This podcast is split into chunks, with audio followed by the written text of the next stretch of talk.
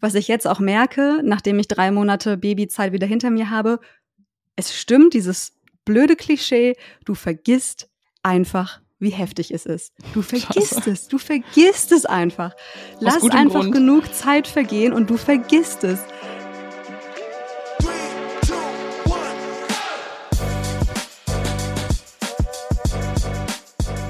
Mama halblang mit Rebecca und Sophia.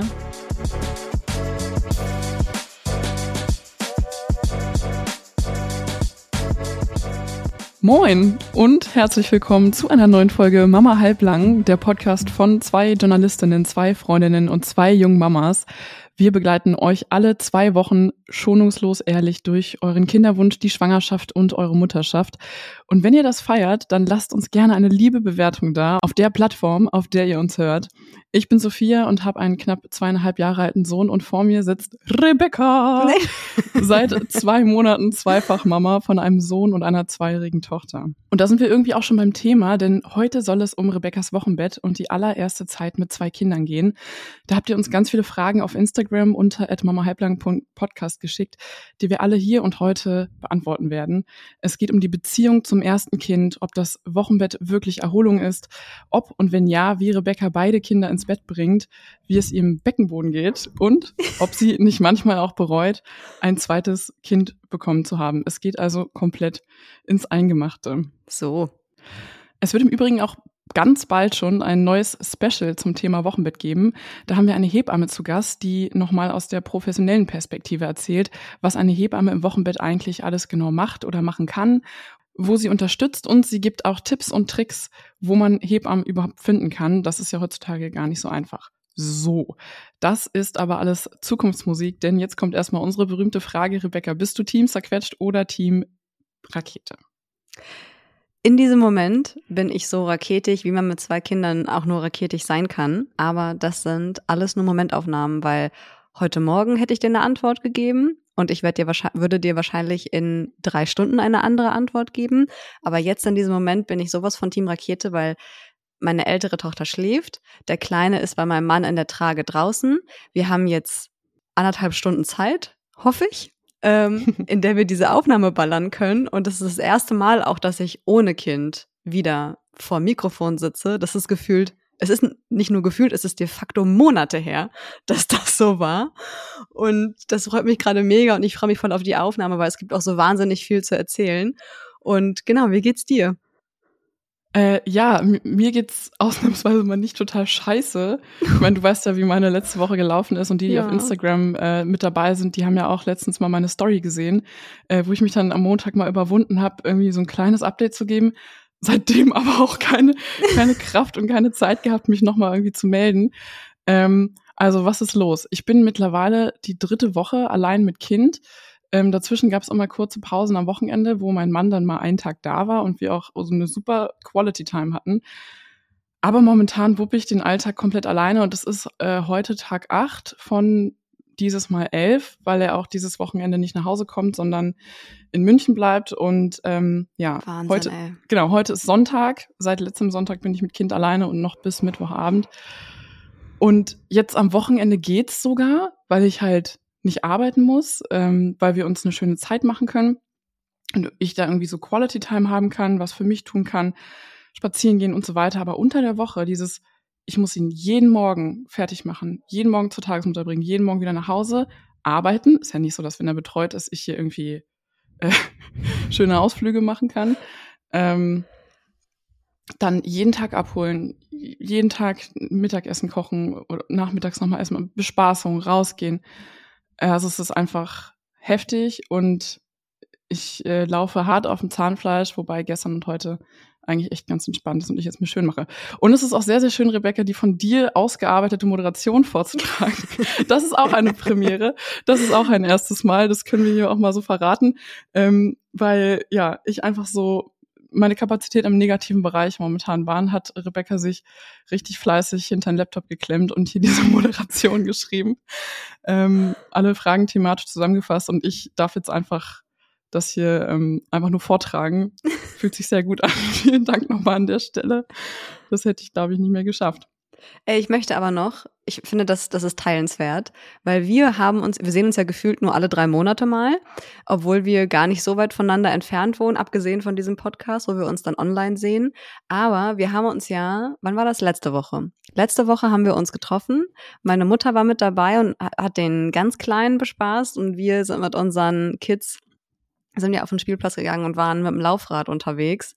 Und ich finde, wir haben das uns eigentlich immer ganz gut gegenseitig so nochmal bestätigt, was das für ein Glitch in der Matrix gewesen ist, wo wir gesehen ja. haben, welche Mama-Freundschaft da noch vor uns liegt, weil unsere ja. beiden Kinder so das Kinder das allererste Mal so richtig geil miteinander gespielt haben und sofort auf einer Wellenlänge waren und das einfach funktioniert hat und süß. super, super süß zu sehen war. Und ähm, ich finde, du hast da ein wahnsinnig schönes Bild benutzt, dass man so, wenn man in einem Baby-Grind ist und so in einem ganz frühen Kleinkind-Grind, dass man eigentlich nur so mit einem Zeh den Boden berühren kann und ansonsten so gerade so den Kopf über Wasser hält und man dann eigentlich den wunderschönen Sonnenaufgang verpasst, der da noch auf einen wartet und ja, also wir haben gerade mal den, den Anfang unserer Mama-Freundschaft hinter uns und uns liegt noch so viel. Krass, ne? uns, es liegt noch so viel vor uns, was ja, man manchmal gar auch, nicht so sieht, ne? Ich muss auch, ich muss immer wieder an den Tag denken. Es war einfach so schön, ähm, dass ihr uns besucht habt. Das war ja von dir so eine Sophia aus der Depression Rettennummer, ähm, weil ich einfach so fertig war und mein Mann halt Sonntagmittag schon wieder fahren musste und du meintest so, hey, gegen den Trennungsschmerz, ähm, so wir kommen vorbei.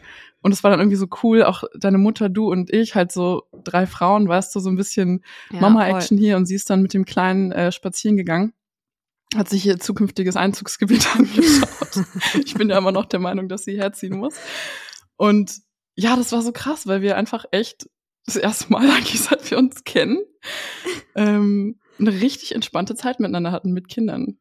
Das ja, war das war echt super kleiner schön. Blick in die Zukunft. Vor allem war das so absurd, weil ähm, wir auf den Spielplatz gegangen sind und ich habe das noch nie gemacht, dass ich auf den Spielplatz mit meiner Tochter gegangen bin und ich mich dann auf die Bank gesetzt habe. Noch nie. Ich bin immer mit ihr zusammen zu dem Klettergerüst oder auf die Schaukel oder wie auch immer und du hast dich dann auf die Bank gechillt und ich dachte so, hä, warte mal, nee, das, das geht nicht. Und ja, du meinst so, oh krass, ich saß noch nie auf der Bank auf dem Spielplatz. Und ich so, hä, was machst du denn sonst? Das ist doch das Beste am Spielplatz, dass man sich da hinsetzen kann. Ich bin immer hinterhergefetzt und war, und da war es ab und zu, da war es äh, kurz mal umgekehrt, ne? Da habe ich mich wie diese Gluckenmama gefühlt, die irgendwie ihr Kind nicht loslassen kann und äh, da ständig hinterherhechtet. und ich habe dann auch gesehen, so, hey, okay, meine Tochter kann das alles. Was machst du eigentlich, Rebecca? Chill doch einfach, ja. was ist los mit dir? Ja, habe ich auch noch mal ein bisschen was mitgenommen. Aber es war, ja, es war ein super schöner Tag und ich finde, das ist einfach ja. teilenswert. Das, also ich freue mich da einfach Voll. drauf, wenn also bei mir ist ja jetzt der Kinderwunsch abgeschlossen und wenn dann, wenn das bei dir irgendwann der Fall ist und dann die jüngsten Kinder so anderthalb, zwei sind, das äh, wird einfach so eine geile Zeit. Ich denke auch so oft, uns, unsere Mama-Freundschaft und unser Leben als Eltern hat gerade erst angefangen. Das ist einfach erst ja. der Anfang. Ja. Ähm, und der Anfang war ganz schön hart und ist teilweise auch immer noch hart. Aber ja, man kriegt immer so, auch jetzt gestern, ich war den ganzen Tag mit meinem Kleinen halt hier bei uns in der Stadt unterwegs und ich habe es mal drauf ankommen lassen und bin nicht für den Mittagsschlaf nach Hause gefahren, weil mich das einfach immer nervt. Ich dachte, ey, komm, du bist jetzt alt genug, du kannst auch mal im Kinderwagen so ein kleines Nickerchen machen. Du brauchst ja. auch keine zwei Stunden mittags, da reicht auch vielleicht eine halbe Stunde und abends früh ins Bett. Und es hat so geil funktioniert. Ich hatte den Tag meines Lebens, würde ich jetzt fast sagen, im Vergleich zu diesem depressiven Alltag, den ich sonst momentan alleine habe. Und das war auch so, er war immer mein kleiner Buddy, weißt du, wir haben sowas ja. gesnackt und spaziert und gespielt und schöne Zeit zusammen gehabt, ey. Kein Vergleich zur Elternzeit. Wow. So. Ich stecke ja wieder im Grind drin und da sind wir auch schon beim ja. Thema, würde ich sagen. Ich bin ja wieder into the thick of it. Ähm, ja, ja dann ey. let's go. Lass uns in die Folge starten. Ja, los ähm, geht's. Das Wochenbett. Das Wochenbett soll ja, wie in der letzten Folge auch schon kurz besprochen, diese berühmte Kuschelzeit sein. Die Familie soll emotional ankommen. Die Frau soll sich natürlich von der Geburt erholen und äh, auch von dieser krassen körperlichen und mentalen Leistung. Man stellt sich das vor, in einem downen Bett mit Blumen um dich herum gestreut und jeden Tag kommt jemand und, und ölt dich ein. ähm, wir schauen mal heute so ein bisschen, wie die Realität war.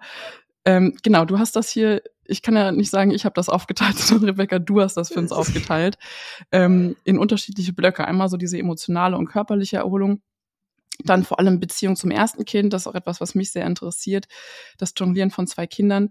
Dann nochmal so zum Thema zweites Kind, ähm, Zeitpunkt, muss man das überhaupt machen? und der Alltag mit zwei Kindern. Und wir starten mal bei der emotionalen und körperlichen Regeneration. Wie viel körperliche und mentale Erholung war denn für dich tatsächlich drin? Hattest du in diesem Sinne ein richtiges Wochenbett und kommt man überhaupt mit zwei Kindern dazu, sich auszuruhen? Also das ganz, ganz frühe Wochenbett, ähm, und damit meine ich so die ersten zwei Wochen, waren tatsächlich so, weil wir einfach goldrichtig damit lagen, meine Mutter von Anfang an dazu zu holen. Und Gott, ich weiß gar nicht, ob man die Hubschrauber hier hört. In Berlin ist heute Marathon und ähm, das ist gar nicht so weit weg von uns hier und deswegen kreisen hier überall die Hubschrauber. Also falls ihr das hört, ich kann nichts dafür. Ja, genau. Also ähm, ganz, ganz viele haben ja das Problem, dass die Kita über die über den Sommer so Ferien quasi hat, also Kita-Schließzeit und dann müssen sie zwangsläufig mit dem älteren Kind ähm, sich noch irgendwie arrangieren. Wir haben uns freiwillig dazu entschieden. Ich glaube, es liegt daran, dass ähm, unsere Kita eine Betriebskita ist und unser Betrieb macht ja auch nicht einfach so für alle Arbeitnehmer irgendwie drei Wochen Urlaub und dann müssen natürlich die Kinder weiter betreut werden. Ähm, genau deswegen gibt's das bei uns nicht, diese Schließzeiten, abgesehen von den Feiertagen, so um Weihnachten rum und so. Aber wir haben uns dazu entschieden, sie rauszunehmen. Das war eine ganz bewusste Entscheidung, weil wir einfach gesagt haben, sie ist noch so klein, wir wir wollen, dass wir irgendwie alle zusammen ankommen können und ähm, sie soll sich nicht abgeschoben fühlen, sie soll nicht das Gefühl haben, oh, zu Hause passiert gerade ganz viel und ich bin irgendwie nicht da und das nicht verstehen und so. Ist vielleicht was anderes, wenn die älteren Kinder noch älter sind, der Altersabstand größer ist und kommt man natürlich auch auf die Persönlichkeit des Kindes an. Wir haben uns damit so am wohlsten gefühlt. Natürlich kann das jeder so machen, wie er möchte, bevor wir jetzt irgendwelche Nachrichten kriegen. Was? Schieb doch mein Kind nicht ab. Nee, aber wir haben uns dazu entschieden, es so zu machen. Und ähm, es war ja eine Einleitung, das heißt, es war alles super planbar auch. Das war ja so auch so einer der großen Vorteile. Das heißt, meine Mutter war halt schon ein paar Tage da mit unserer Tochter. Und dann die ersten zwei Wochen zu Hause, wenn wir nach diesen zwei Wochen die Aufnahme gemacht hätten, ich hätte euch ein rosa-rotes Blümchenbild gemalt, weil es wirklich nur toll war. Natürlich ähm, die, die Nächte waren natürlich alle anderthalb Stunden stillen und so, keine Frage. War scheiße anstrengend. Aber wir hatten ja meine Mutter da und dadurch drei Erwachsene auf zwei Kinder und wir konnten uns super aufteilen. Ich konnte am Vormittag konnte ich nachschlafen, bin dann irgendwann so um zwölf so richtig in den Tag gestartet. Ich konnte duschen, mir wurde Essen gemacht, mir wurde Trinken gebracht. Ich konnte hier und da mal eine Runde um Block alleine drehen ich habe mich da auch regelmäßig gefragt, was ich eigentlich bei meinem ersten Kind an der neugeborenen Phase damals so anstrengend fand, weil du Kuh, ey, du doofe Kuh. weil, ähm, weil die Kinder trinken und dann schlafen die wieder ein und dann war's das. Und dann liegen die da. Das war es so. Und dann musst du dich mit denen nicht weiter beschäftigen. Das ab heißt, und zu mal eine neue Windel ran. Ab und zu mal eine neue Windel. Ich, ich wirklich, ich habe da in den ersten zwei Wochen, ich habe da auf dem Bett gechillt, mit dem Handy gedaddelt. Ähm, äh, wir haben noch mal Stranger Things von vorne bis hinten durchgeguckt. Oh, das war sau chillig. Ich habe mich echt ja. gefragt, so wie ich das damals anstrengend finden konnte. Ähm, und wir haben mit meiner Mutter auch, das hat alles super funktioniert. Es war irgendwie alles toll. Und ähm, ich wusste aber schon, ähm, das äh, Ende des Horizonts, das, das naht, ähm, weil meine Mutter eben nur die ersten zwei Wochen da war. Danach ist sie dann wieder nach Hause gefahren. Sie wohnt ja nicht in Berlin. Wir reden aber schonungslos auf sie ein, dass sie nach Berlin zieht, aber ich glaube, das wird nichts.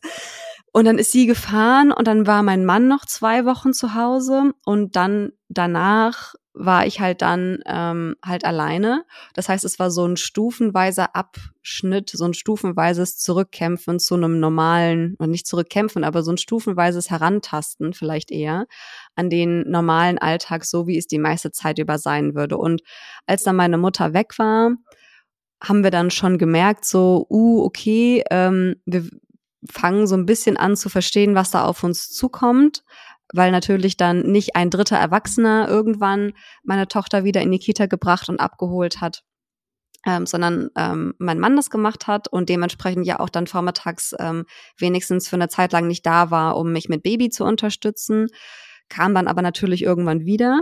Genau, deswegen war das nur so ein stufenweiser Abschnitt. Und als er dann wieder arbeiten gegangen ist, das war ja alles noch offiziell Wochenbett. Ähm, mein Sohn ist ja jetzt elf Wochen alt. Das heißt, aus dem offiziellen acht Wochen Wochenbett bin ich auch noch gar nicht so lange raus. Ähm, und als spätestens als mein Mann dann wieder arbeiten gegangen ist, war dann die Kacke zwischendurch so richtig am Dampfen. Also es, es fing rosarot an und es näherte sich immer mehr den grau und schwärzlich eingefärbten Zonen zu.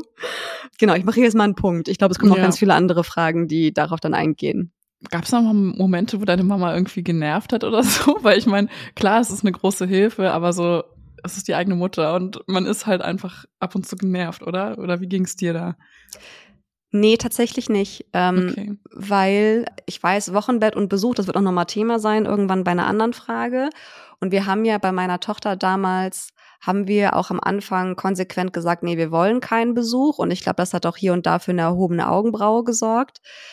Aber ich habe ja dann bei meiner Tochter damals irgendwann festgestellt, dass das eine ganz, ganz blöde Idee von mir war, ähm, sie oder meine Mutter da erstmal so, ich sag erstmal ausschließen zu wollen und sie erst später ranzuholen, weil ich einfach gemerkt habe, wie angewiesen ich auf Hilfe bin, auf mein Dorf, die Folge, die wir irgendwann hoffentlich mal machen werden. Mhm. Ähm, und ich einfach in der Zeit nur dankbar war, glaube ich, einfach Hilfe zu haben und zu wissen, ich ich habe einfach noch jemanden, auf den ich mich verlassen kann, dem ich im Zweifel kurzes Baby geben kann. So, halt ihn bitte noch mal kurz zehn Minuten, weil dann kann ich noch mal Toilette gehen, dann kann ich noch mal schnell duschen gehen, dann kann ich Zähne putzen, mir noch einen Kaffee machen. So die ganzen kleinen Handgriffe, die vielleicht gar nicht so wichtig erscheinen, aber die dir so im Verbund so viel mentale Kraft geben, dass du noch mal in Ruhe aufs Klo gehen konntest, dass du noch mal in Ruhe einen Kaffee machen konntest, ohne mit Kindergeschrei im Hintergrund. Das, das sind so Kleinigkeiten, wo du denkst so, ja, so wichtig sind die gar nicht, aber die, im Verbund sind die so wahnsinnig wichtig, dass du irgendwie deine Sinne beisammen behältst. Und ähm, nee, da war ich eigentlich nur dankbar. Das sind ja auch Grundbedürfnisse. Und jetzt, wo du das so erzählst, klingt es für mich wieder so albern. Dieses Jahr, man kann nicht mal einmal in Ruhe auf Klo gehen. Sowas hört man dann von frisch gebackenen Eltern und denkt sich so, Leute, okay, übertreibt einfach komplett. Aber es ist tatsächlich so. Ähm, man vergisst einfach so viel mit den Jahren, oder? Wie war das denn für dich? War der Schock dann genauso groß wie mit dem ersten Kind oder war es für dich emotional leichter?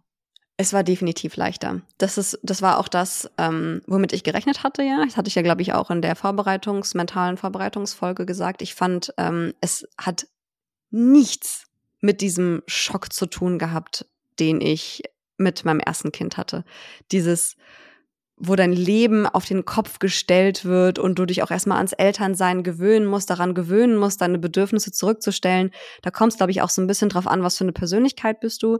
Bist du eher jemand, ähm, der halt Kraft daraus zieht, allein zu sein, Dinge in seinem eigenen Tempo zu machen oder gehst du drin auf, ähm, dich mit Leuten zu umgeben und so weiter. Das ist, also der eine empfindet das, glaube ich, schwerer, der andere leichter.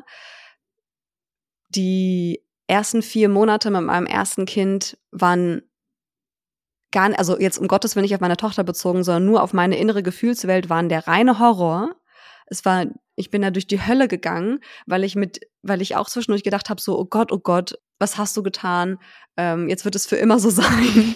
Ja, man, ich fühle das aber voll. Ähm, und bin gar nicht drauf klargekommen. Ich musste mir richtig den Boden Stück für Stück unter meinen Füßen wieder zusammensetzen. Das war richtig harte Arbeit, mental.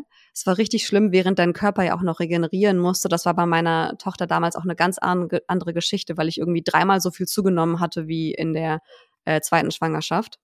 Nee, ist es, ähm, also ich, ich ging vorher davon aus und es kam jetzt auch Gott sei Dank so, dass ähm, der Wechsel von einem auf zwei Kinder deutlich leichter für mich war als von 0 auf 1. Ist kein Vergleich, ist wirklich kein Vergleich. Die Mutter wurde ja schon geboren und hat schon zwei Jahre Erfahrung. Und so startet man dann ins zweite Wochenbett. Ja, wobei das mit dem Muttergeboren, auch die Zweifachmutter muss erstmal geboren werden, Klar. tatsächlich. Aber es ist, wie gesagt, nicht so dieser krasse Schock, so der Boden tut sich unter dir auf und ähm, verschluckt dich erstmal in, dieser, in diesem Babyblues. Und das ist es nicht so krass wie bei meinem ersten Kind. Ich finde es halt so cool ähm, mit einem kleinen Kind einfach, dass du so einen mega strukturierten Alltag hast. Also mein Sohn ist auch ein extremes Routinekind. Aber das einfach, alles ist berechenbar irgendwie, ne? Und bei einem Baby, du hast halt auch ständig diese Entwicklungsschübe und Sprünge, körperliche Entwicklung, kognitive Entwicklung, du musst dich ständig neu drauf einstellen. Dann hast du irgendwie eine Routine und denkst, ja, okay, und, und in der und der Zeit kann ich dann meistens geil chillen. Dann lernt das Kind plötzlich sich drehen oder sitzen und will irgendwie auf eine ganz andere Art und Weise bespaßt werden. und beim Kleinkind, ja, ist einfach alles ähm, ein bisschen ruhiger und geregelter. Das ist jetzt aber auch schon ein ganz anderer Themenblock. Ich würde sagen, ja. zum Thema emotionale und körperliche Erholung. Wir haben ja einmal noch das Thema Nachwehen. Wie waren die? Wir haben noch das Thema Beckenboden und wir haben das Thema erster Besuch. Vielleicht magst du auf die drei Sachen nochmal kurz eingehen. Mein Beckenboden geht super. Tatsächlich. Dem geht's auch besser als nach der ersten Schwangerschaft. Das weiß, ähm, ich, ich glaube tatsächlich, dass das, es hat mit zwei Dingen zu tun. Erstens, ähm, meine Gewichtszunahme war einfach nicht mehr so wie vom anderen Stern, wie bei der ersten ähm, Schwangerschaft. Das heißt, mein Körper musste auch weniger Eigengewicht äh, während der Schwangerschaft tragen. Und mit der Geburtsposition. Bei meiner ersten Geburt lag ich, glaube ich, so ganz klassisch auf dem Rücken ähm, und habe sie dann so rausgepresst. Und bei meinem zweiten Kind, falls ihr euch noch erinnert, ähm, lag ich auf der Seite mit ähm, einem, also mit einem Bein auf der Schulter der Hebamme und habe ihn dann quasi so aus dieser Embryonalstellung mehr oder weniger rausgedrückt. Und ich war danach auch nochmal bei der Chiropraktikerin, einmal für mich und einmal für meinen Sohn. Und ähm, die meinte auch so, jipp, ähm, für den Beckenboden viel angenehmer, wenn man so ein Kind zur Welt bringt, als in dieser, in Anführungsstrichen, klassischen Position auf dem Rücken, von der ja eigentlich mittlerweile auch sehr abgeraten wird, finde ich, von vielen Hebammen. Es ist halt eine ähm, Position, die für Ärzte oder Hebammen im Krankenhaus praktisch ist, weil sie halt alles gut sehen. Aber es ist überhaupt keine natürliche Geburtsposition. Also ja. keine Frau im Naturvolk und auch keine Steinzeitmenschen haben auf dem Rücken ihr Kind bekommen. Die sind alle im Vierfüßlerstand oder in der tiefen Hocke. Ja, und das merke ich extrem. Ach, interessant. So, ich weiß noch, ähm, als ich wieder Sport gemacht habe mit meiner Tochter, also nach meiner Tochter damals, und ich eine Kniebeuge gemacht habe und ich ge gedacht habe, mein Beckenboden implodiert gerade. Also wie das überhaupt nicht ging, dass mein Beckenboden das getragen hat. Und ähm, mein einzigen, meine, also was ich halt logischerweise immer noch nicht mache, weil ich mich einfach noch nicht danach fühle und nicht sicher fühle, ist so springen und rennen, ähm, so diese äh, krassen kurzzeitigen Impulse auf dem Beckenboden unten geben. Aber ansonsten die einzigen Schwierigkeiten, die ich hatte, war tatsächlich, dass wenn ich ähm, zu lange gelaufen bin, wenn ich am Anfang zu lange Spaziergänge gemacht habe, was ab und zu mit Kleinkind mal vorkam, weil du musst es ja irgendwie bespaßen, habe ich meinen Beckenboden so ein bisschen gespürt, so der zwickte dann so ein bisschen und auch, dass meine untere Bauchpartie so angefangen hat, weh zu tun, hatte dann wie so untere Bauchschmerzen irgendwie. Das habe ich gemerkt. Ähm, aber ansonsten ähm, habe ich keine Probleme, auch keine Inkontinenz oder so, auch nicht beim Niesen. Also irgendwie scheint mein Körper da ganz schön was richtig zu machen. Du hast ja auch vor der Geburt in der Schwangerschaft ähm, und auch vor der Schwangerschaft Sport gemacht. Ja. Das ist ja auch so ein Irrglaube, dass äh, man seinen Beckenboden nicht trainieren sollte vor der Geburt, weil das irgendwie die Geburt behindert. Das ist halt ja. halt kompletter Bullshit. Ähm, ein starker Beckenboden ist gerade für uns Frauen super, super wichtig. Viele haben damit dann erst später im hohen Alter zu kämpfen. Und du bist ja auch noch nicht völlig durch mit der Rückbildungs, mit dem Rückbildungssport. Genau. Ähm, von daher ist ja auch okay, dass du irgendwie noch nicht aufs Trampolin möchtest. genau, also ähm, Stichwort Rückbildung. Ähm, ich habe ähm, in, in den ersten sechs, nee, in den ersten vier, fünf Wochen habe ich gar nichts gemacht, außer ähm, hier und da mal einen Spaziergang. Wurde, glaube ich, auch gefragt, ob ich speziell irgendwelche Übungen im frühen Wochenbett gemacht habe, irgendwelche Atemübungen oder so. Nee, habe ich nicht, weil ich habe ehrlich gesagt keinen Bock gehabt nur diese leichten Spaziergänge. Dann habe ich irgendwann, ähm, weil ich einfach Lust drauf hatte und mich bereit gefühlt habe, so ein kleines Workout gemacht. Ähm, so einfach bei YouTube wieder so Rückbildungs, das erste Workout nach der Geburt, sowas eingegeben und einfach, ich habe das einmal kurz meiner Hebamme gezeigt, ob ich das machen darf. Und sie meinte, eigentlich sollte das kein Problem sein. Guck, wie du dich fühlst, ob du Schmerzen hast, dann hör sofort auf. Und dann habe ich einfach losgelegt. Äh, das habe ich gemacht. Und ich mache einen Rückbildungskurs, aber nicht bei Hebammen, sondern bei Sportwissenschaftlern, äh, was ich ultra cool finde und was sich jetzt schon total auszahlt, weil ähm, ich bei dem Rückbildungskurs bei meiner Tochter, das war nur so, habe ich das Gefühl, wir atmen eigentlich nur und mir war das zu wenig. Ich habe irgendwie gedacht, so ich spüre halt keinen Unterschied. Also ob ich ihn jetzt gemacht habe oder nicht, ist irgendwie so. Ähm, und ich habe erst wieder ähm, gemerkt, wie mein Körper stärker wurde, als ich wieder richtig angefangen habe, Sport zu machen. Und deswegen war mir das diesmal wichtig, dass, es, dass irgendwie mehr passiert als ich atme mal in meinen Körper rein. Und mache das jetzt ähm, in Berlin bei Sportwissenschaftlern. Das ist echt richtig, richtig äh, cool, weil du halt auch wirklich das Gefühl hast, ich habe ja was für meinen Körper gemacht. Ich habe auch ein bisschen Sport gemacht. So, ähm, ich habe jetzt auch so viel geschwitzt, dass ich duschen gehen muss, weißt du, und nicht nur so ein bisschen geatmet. Also das ist echt ähm, super, super toll. Der einzige Nachteil daran ist, dass die Krankenkasse das nicht komplett zahlt, weil es halt eben keine Hebammen sind. Aber das muss halt jeder für sich selbst wissen, was er bezahlen möchte und was nicht.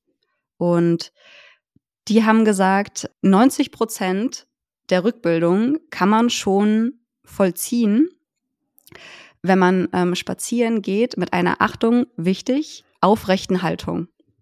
Also wirklich, weil viele, also ich, ich mache das auch, ich habe gerade mit meiner Körperhaltung nach den beiden Geburten schlimme Probleme gehabt, dass ich immer so die Schultern nach vorne ziehe und so zusammenschlumpfe und was dann passiert ist, dein Becken richtet sich ganz anders aus, als es normalerweise sein sollte. Du hast ganz viel Druck auf dem auf der unteren Bauchpartie, wo sich der Directus diastase eigentlich, also der Spalt zwischen den Bauchmuskeln eigentlich wieder schließen soll und ähm, du belastest deinen Beckenboden viel mehr als du müsstest.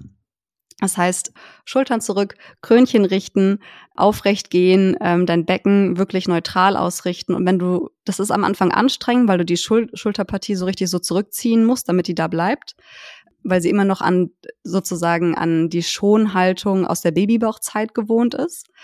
Aber wenn du das machst und regelmäßig machst, dann hast du schon ganz, ganz viel für deinen Körper getan, auch wenn du gar keinen richtigen, also noch gar keinen richtigen Rückbildungskurs machen konntest, weil das vielleicht noch zu früh im Wochenbett ist oder so.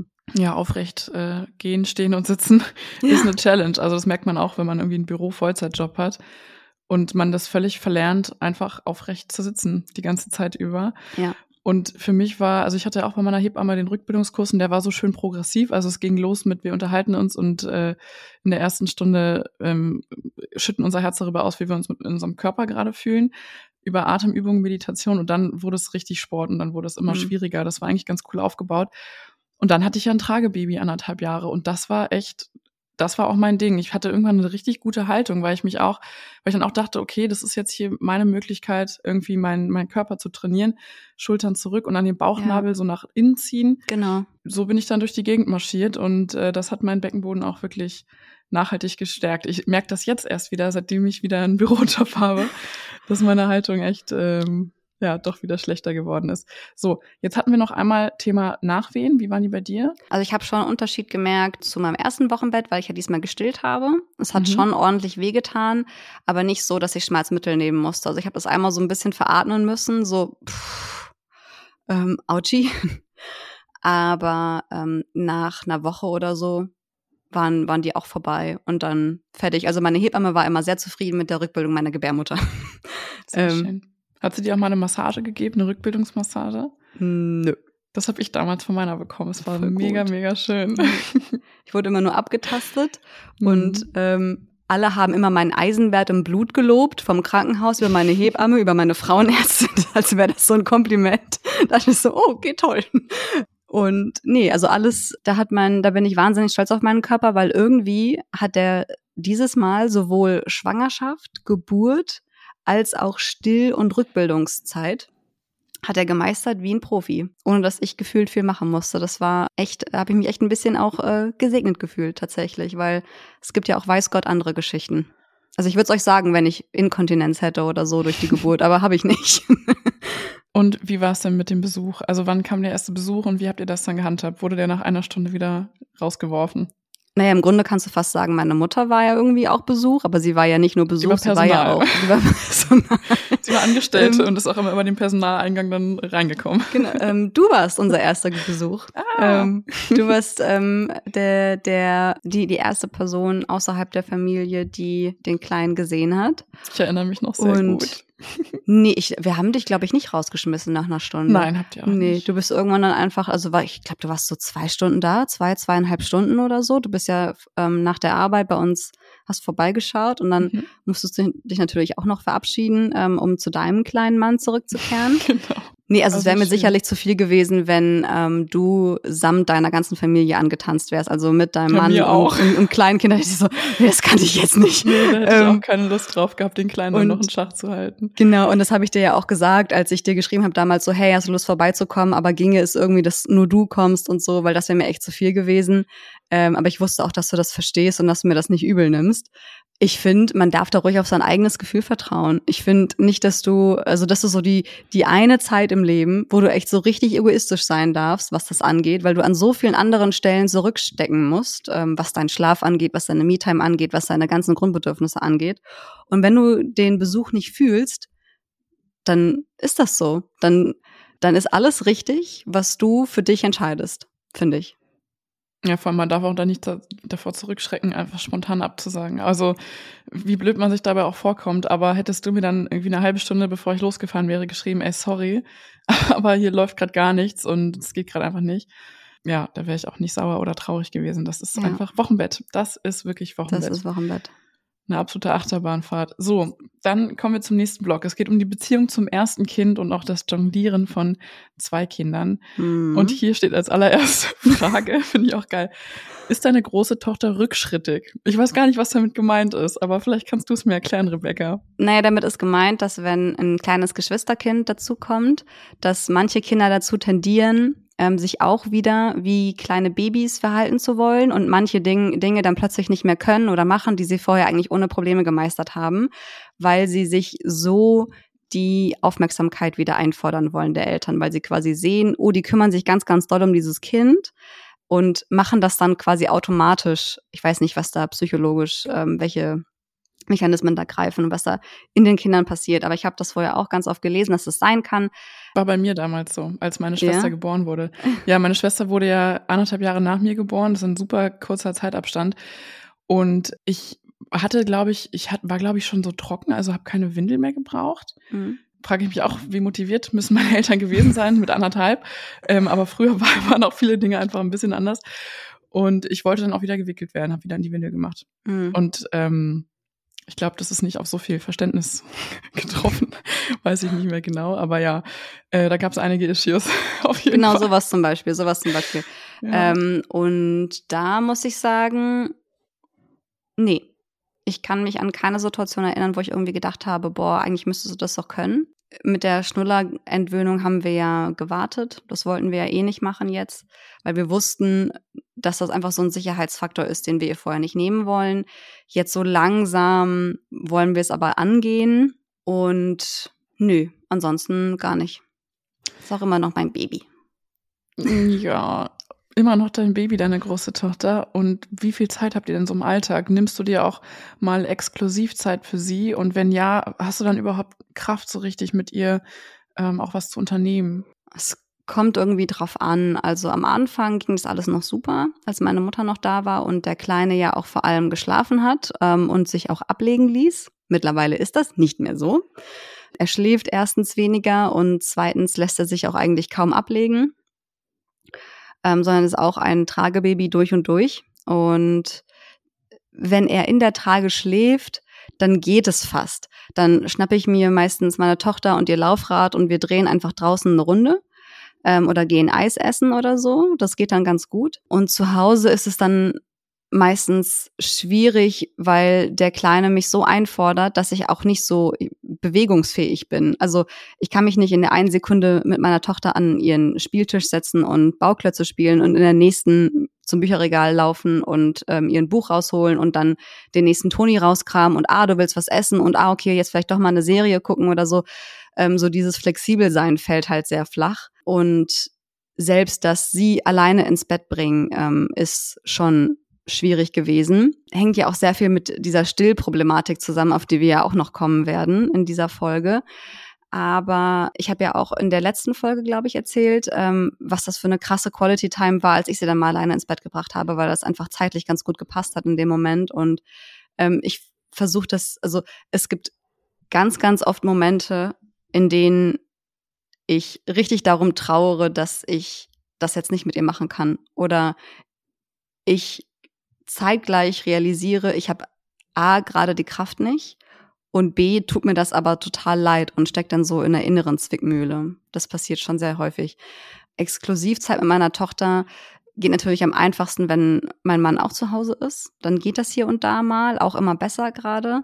Aber das ist dann nicht, wir machen einen großen Ausflug zusammen und sind zwei, drei Stunden alleine, sondern es sind, es sind da mal 15 Minuten und da mal vielleicht mal eine halbe Stunde, wenn es gut läuft.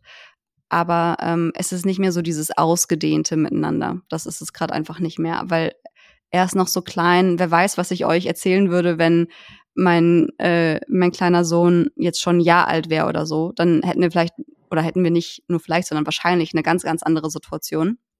Aber ja, jetzt gerade, wenn die Kleinen so klein sind, ist das schwierig. Vermisst du sie denn manchmal? Ständig. Also ich bin auch super eifersüchtig dann manchmal auf meinen Mann, wenn der ähm, mhm. erzählt, oh, es war so toll, wir haben dann das gemacht und sie war so süß, weil sie hat dann das gesagt und so und so reagiert und so und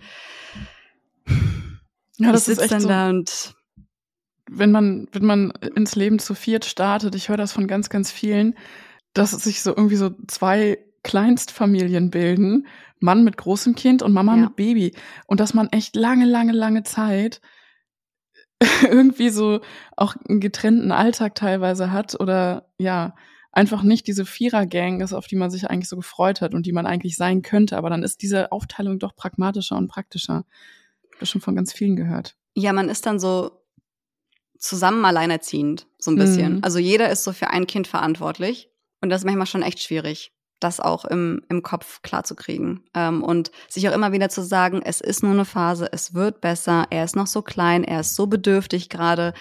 Es ist einfach jetzt so, wie es ist. Und wir müssen da gemeinsam durch und es werden wieder andere Zeiten kommen.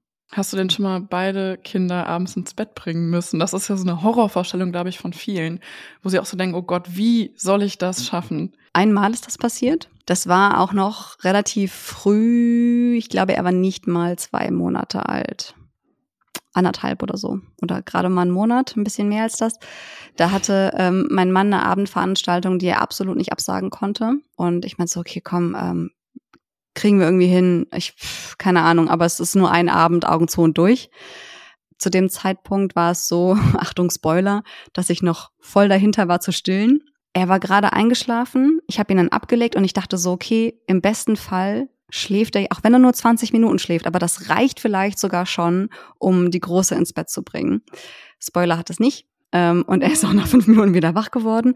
Und ähm, ich habe sie dann schnell gewickelt und in ihren Schlafsack gepackt und ähm, dachte so, okay, wenn sie jetzt hundemüde ist und sofort einschläft, dann bleibe ich noch kurz hier. Dann muss da mein kleiner Sohn kurz durch, aber es geht gerade nicht anders. Ich kann mich nicht aufteilen, ich kann mich nicht zerreißen. Ähm, und wenn ich Glück habe, schläft sie schnell ein und ich kann nach drei Minuten wieder rüberflitzen. War natürlich nicht der Fall, weil sie natürlich auch hat schreien hören und sie das vollkommen nervös gemacht hat. Und, und dein Stresslevel wahrscheinlich mein auch gespürt, Stresslevel ging durch die Decke.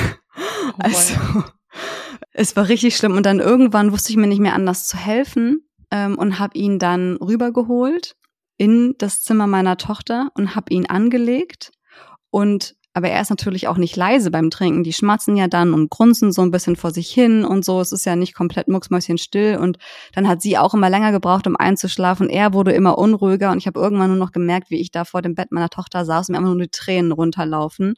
Einfach oh aus purer Überforderung, weil ich überhaupt nicht wusste, wie das weitergehen soll, wann sie endlich einschläft, wie lange ich hier noch sitze, ob ich ihn so lange stillen kann oder ob er irgendwann komplett unruhig wird. Es war auch so unbequem für mich. So, ich hing da so auf diesem komischen Stuhl und ja, irgendwann ist sie dann eingeschlafen und ich bin dann heulend drüber ins Wohnzimmer gegangen und ähm, hat dann noch so ein, zwei Stunden gedauert, bis mein Mann wieder da war. Ähm, und dann bin ich auch erstmal nochmal halb heulend äh, zusammengebrochen vor Überforderung und das war das eine Mal. Also es hat überhaupt nicht gut funktioniert. Nein. Wobei, es hat doch eigentlich gut funktioniert, aber du hast dir einfach todes viel Stress gemacht, oder? Weil am Ende ist sie doch einfach eingeschlafen. Eigentlich ja, waren das doch alles nur Szenarien in deinem Kopf. Was kann alles passieren? Er schreit, sie schreit. Aber nichts davon ist passiert, oder? Es waren doch nur Geister. Das stimmt, das stimmt. Aber ähm, ich zitiere jetzt mal dich, du darfst keinen Rückschaufehler machen, weil du weißt es in dem ja. Moment ja nicht. Du weißt ja nicht, ähm, ob nicht doch das Kind anfängt zu schreien, ob ja. nicht doch noch sonst was passiert. Und deswegen setzt du dich in diesen Situationen mit so vielen hypothetischen Zukunftsszenarien auseinander, dass du gar nicht anders kannst, als den Stress auszuarten. Und ähm, ja, ich, ähm, seitdem ja. ist es auch nicht, nicht nochmal passiert, dass ich beide Kinder ins Bett gebracht habe. Ich kenne ich kenn diese Horrorszenarien einfach aus der Babyzeit, weil das Thema Schlaf für mich ja so ein totales Angstthema war, was ich auch rückblickend erst so wirklich checke. Ich dachte immer, ich bin eine entspannte und coole Mama. War ich auch irgendwie, aber was das Thema Schlaf anging, war ich völlig gestört und paranoid. Und ähm, es war aber auch nicht einfach. Also es war wirklich, es war einfach kein, kein easy Anfängerbaby so ja. in jeder Hinsicht. Und ich habe mir eigentlich den ganzen Tag nur Gedanken darüber gemacht, wann schläft er wo, für wie lange, schläft er denn lange genug? Was ist, wenn er nicht lange genug schläft? Dann ist er schlecht drauf. Dann, also so einfach Horrorszenarien im Kopf. Und oft kam es dann völlig anders. Ja. Scheiße auf eine andere Art und Weise, mit der ich nicht gerechnet habe. Wir haben ja jetzt auch diese, ich meine, solange dieser Neugeborenen-Schlaf noch kickt, weißt du, wo du neben den Kindern ein Loch in die Wand ja, bohren ja. könntest und die würden nicht einschlafen, ist auch alles komplett egal, dann funktioniert das einwandfrei. Und sobald sich das so ein bisschen abträgt, so nach, ich glaube, drei Wochen, hast du echt ein Problem, weil die, die Kinder brauchen dann, sind ganz schnell überreizt, brauchen viel Ruhe, vielleicht auch Dunkelheit, ganz viel ja. Körpernähe, um zu schlafen. Aber da ist noch ein Kleinkind, das schreit, gar nicht mal aus, weil es weint oder wütend ist, sondern weil es auch sich freut über irgendwas und dann losruft und es halt auch mal laut ist. Und ähm, dann will das ältere Kind zum kleineren Kind. Und gestern er war gerade eingeschlafen nach einem richtigen Kampf. Er lag noch so auf meinem Arm. kommt meine Tochter angerannt beugt sich über meinen Sohn, über ihren Bruder, rupft an den Augenlidern rum und brüllt, wach, Baby, wach. Und also im Sinne von, wach auf, wach auf. Und ich dachte so, Digga, ist nicht dein nicht, Ernst. Boah, wie rastet man denn da nicht komplett aus? Ich weiß auch nicht. Digga. Du musst dir so eine Buddha-Persönlichkeit zulegen. Das geht einfach nicht anders. Das ist so das ist ja schlimm. Krass. Oh Mann, ey. Ja, also ähm, überreizt sein von den ganz Kleinen ist einfach nochmal Next Level jetzt, als es mit einem Kind ähm, der Fall war tatsächlich. Ja. Ich erinnere mich auch gut dann an den Moment, wo ich gecheckt habe, okay, fuck, der schläft nicht mehr überall und äh, bei jeder Lautstärke. Das wird jetzt richtig complicated. Ja. Und dann auch lange, lange immer nur abends, wenn es richtig dunkel und mucksmause still war. Ja. Mein Mann durfte nicht mal vom Zimmer lang laufen. Ich habe es ihm echt verboten bei der Einschlafbegleitung, weil jeder kleinste Knacks und Schnips den sofort wieder wach gemacht hat. Das war so anstrengend und mittlerweile ist es aber so, weil wir auch äh, immer noch ein Familienbett haben, wenn der erstmal schläft abends, dann kannst du, dann kannst du wirklich, ähm, kannst du Schlagzeug spielen äh, nebendran. Also ich kann mich auch abends ins Bett reinwerfen mit einer Arschbombe, der wacht nicht auf. Also der schläft einfach tief und fest. Und wir können uns abends auch im Bett unterhalten und so und ähm, der wacht nicht auf, aber das war lange, lange nicht so. Ey. Anstrengende Zeit, Rebecca, meine ja, Güte. Ja, ja. So, jetzt schaue ich nochmal hier ähm, auf die Fragenliste. Du hast gerade schon einige Momente angesprochen, was so die Beziehung zwischen deiner Tochter und deinem Sohn angeht. Aber vielleicht kannst du das nochmal ein bisschen ausmalen. Wie fing die Beziehung an? Wie hat sie sich entwickelt? Wie ist sie jetzt gerade? Eigentlich war sie von Anfang an echt gut. Wir hatten mit Eifersucht eigentlich kaum zu kämpfen, nur ab und zu mal. Also wenn ich ihn in der Trage hatte und meine Tochter dann vor mir stand und rief Arm, Mama Arm, und ich sie dann hochnehmen sollte und ich dann wirklich über zwei Häuserblocks oder, oder so zwei Kinder geschleppt habe, weil ich mir das so zur Aufgabe gemacht habe, sie nicht ihr nicht sagen zu müssen, hey Schatz, sorry, es geht gerade nicht. Oh Mann, du bist eine ähm, Warrior, Rebecca. Du bist so eine Heldin, ohne Scheiß, Mann. Ist dir das überhaupt mal bewusst? Nee. Ist dir das bewusst, was, was du alles gibst gerade, ey? Boah, ich, ja, ich, habe ich ja in der letzten Folge schon gesagt, dieses, ne, dass ich da manchmal auf dem Sofa sitze und sag so, wo bin ich eigentlich? Also, was ist eigentlich von mir übrig geblieben gerade? Nee, und, nee, aber sie ist total vernarrt in ihn. Sie ist super süß, sie will ganz viel Nähe. Ähm, sie ist eigentlich eher quengelig, wenn sie nicht nah genug bei ihm sein darf. Ähm, und wenn sie sich wehgetan hat oder gerade nicht gut drauf ist, dann will sie auch ihn umarmen. Das ist dann so ihr Regulationsmechanismus. Ist dann nicht mehr Schnuller oder bei Mama auf dem Arm, also auch, aber eben auch bitte den kleinen Bruder umarmen. Das ist echt niedlich. Also da haben Süß. wir überhaupt gar keine Pro äh, Probleme gehabt. Jetzt steht hier als Frage, findest du den Altersabstand, findest du den Altersabstand deiner beiden Kinder passend? Du würdest wahrscheinlich nicht sagen, nö, finde ich nicht. weil, das scheiße alles hier. So. ähm, aber vielleicht kannst du das ja mal so ein bisschen abstrakter betrachten und irgendwie sagen, was sind gerade so die Vorteile oder wo siehst du die Vorteile und was sind vielleicht Nachteile oder wo ist es gerade schwierig? Ist eine eigene Folge, das Thema eigentlich.